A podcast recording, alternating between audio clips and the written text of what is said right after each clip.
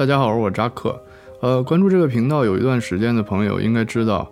我平时讲的主要是美国的宏观经济和投资。呃，那么今天我们也换一个口味儿，来聊一聊最近发生在上海的事情。最近上海的疫情出现了大规模的爆发，失控的感染人数加上混乱的管理，导致每天都在有大量的人道灾难发生。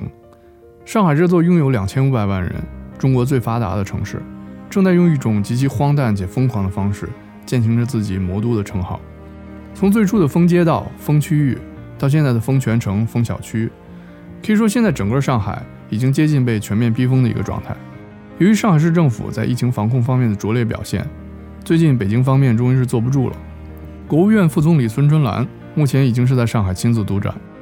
与此同时，中央军委最近也开始调派解放军进驻上海支援防疫。这一系列动作都在表明，上海的防御工作正在逐渐被中南海接管。这对上海乃至整个中国会造成什么影响？对全球经济又意味着什么？今天我们就来好好梳理一下。首先，我们先来看一下上海疫情最新的变化情况。根据财经网的统计，截止四月十一号，上海新增本土新冠阳性感染者已经连续十天创出新高。单日确诊已经连续四天突破两万例，本轮累计确诊已经突破二十万例。为了应对日趋严峻的防疫形势，四月三号，中央军委宣布从东部战区调派两千多名解放军进驻上海支援防疫。与此同时，中央还从其他省市调派了大量的武警力量，协助上海的防疫工作。从名义上看，北京方面的这次行动是为解决上海抗疫资源不足、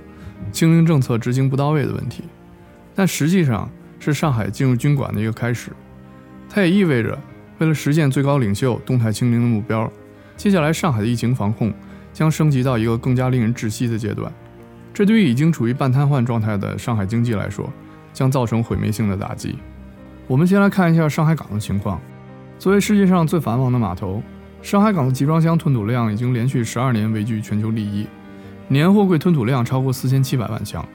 但自从三月份封城以来，上海港的货运量已经出现了大幅下降。据供应链数据公司 Forecast 统计，和三周前相比，上海港吞吐量的七天平均值已经下降了百分之三十三。按照估算，每封停一天将至少造成十万个集装箱的延误，这将导致商品交货时间的拖后，冲击全球的供应链。与此同时，过去两年由于疫情的影响，占到海运成本一半的燃料价格已经翻倍。而货柜的价格更是飙升了百分之四百。如果上海的封城持续下去，那么海运价格无疑将会继续飙升，从而加剧全球的通胀问题。除了海上运输受到重创之外，陆地方面，世界第二大集装箱运输公司丹麦的马士基集团，最近也因为浦东和浦西之间的通道关闭，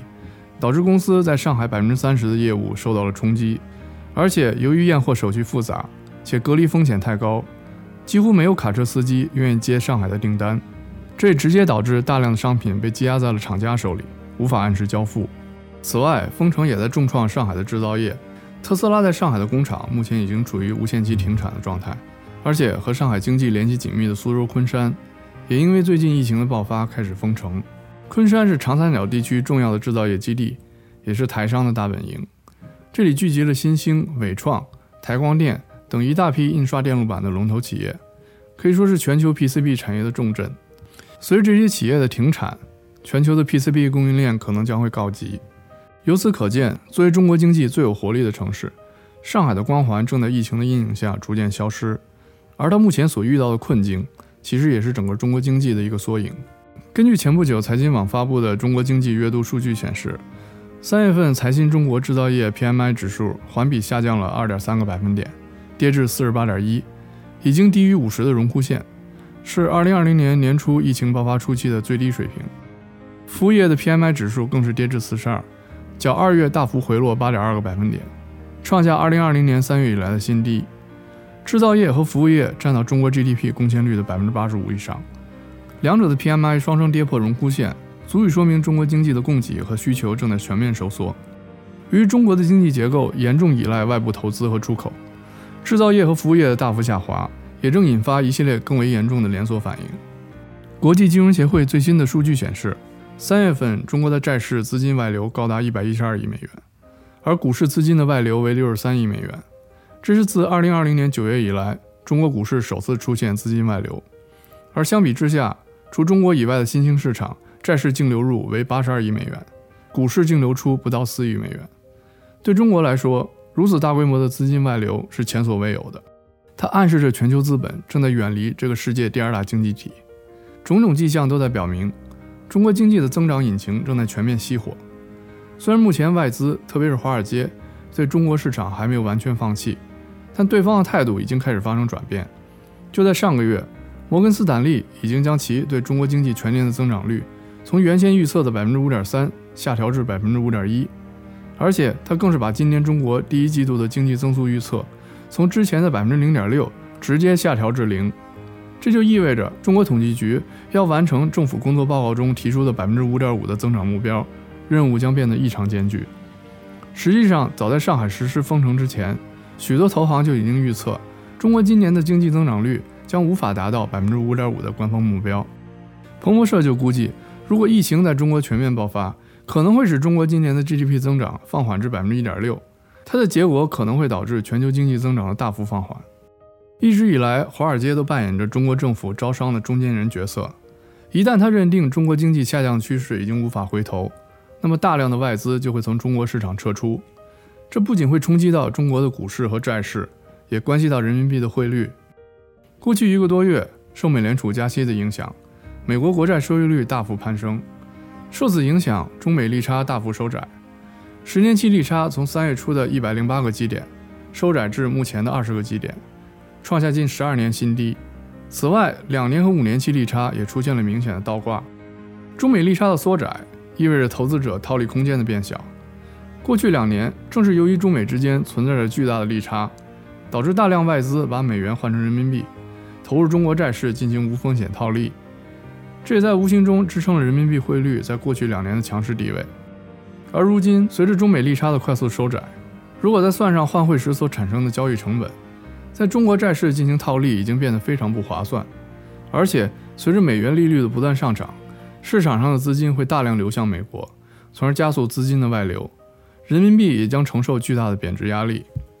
从过去一个月看，人民币对美元的汇率已经出现明显的下跌。与此同时，美债利差的快速下降也会对中国政府和企业的短期债形成压力。一旦他们的债券收益率过快上涨，债务违约的概率就会大幅上升，从而引发全局性的债务危机。当前外资从中国市场的出逃，表面上看似乎是为了应对中国经济下行而进行的一个避险操作，而背后反映的则是更多的深层次原因，其中就包括不断恶化的商业环境、快速上升的政治风险。以及即将到来的粮食危机，这些令人不安的因素都会加速全球供应链从中国的转移。早前就有华尔街分析指出，自2015年以来，中国在新兴市场中的经济占比就在不断下降。当时，中国在全球新增 GDP 中的占比为35%，但到了2020年，这个数字就降到了25%。其他的新兴经济体，比如韩国、台湾、印度，甚至像是印尼、泰国这些国家的经济增速。也在快速赶上中国。当大批的外国企业将工厂从中国搬出时，中低端的产业就会流向越南、印度这样拥有廉价劳动力的国家，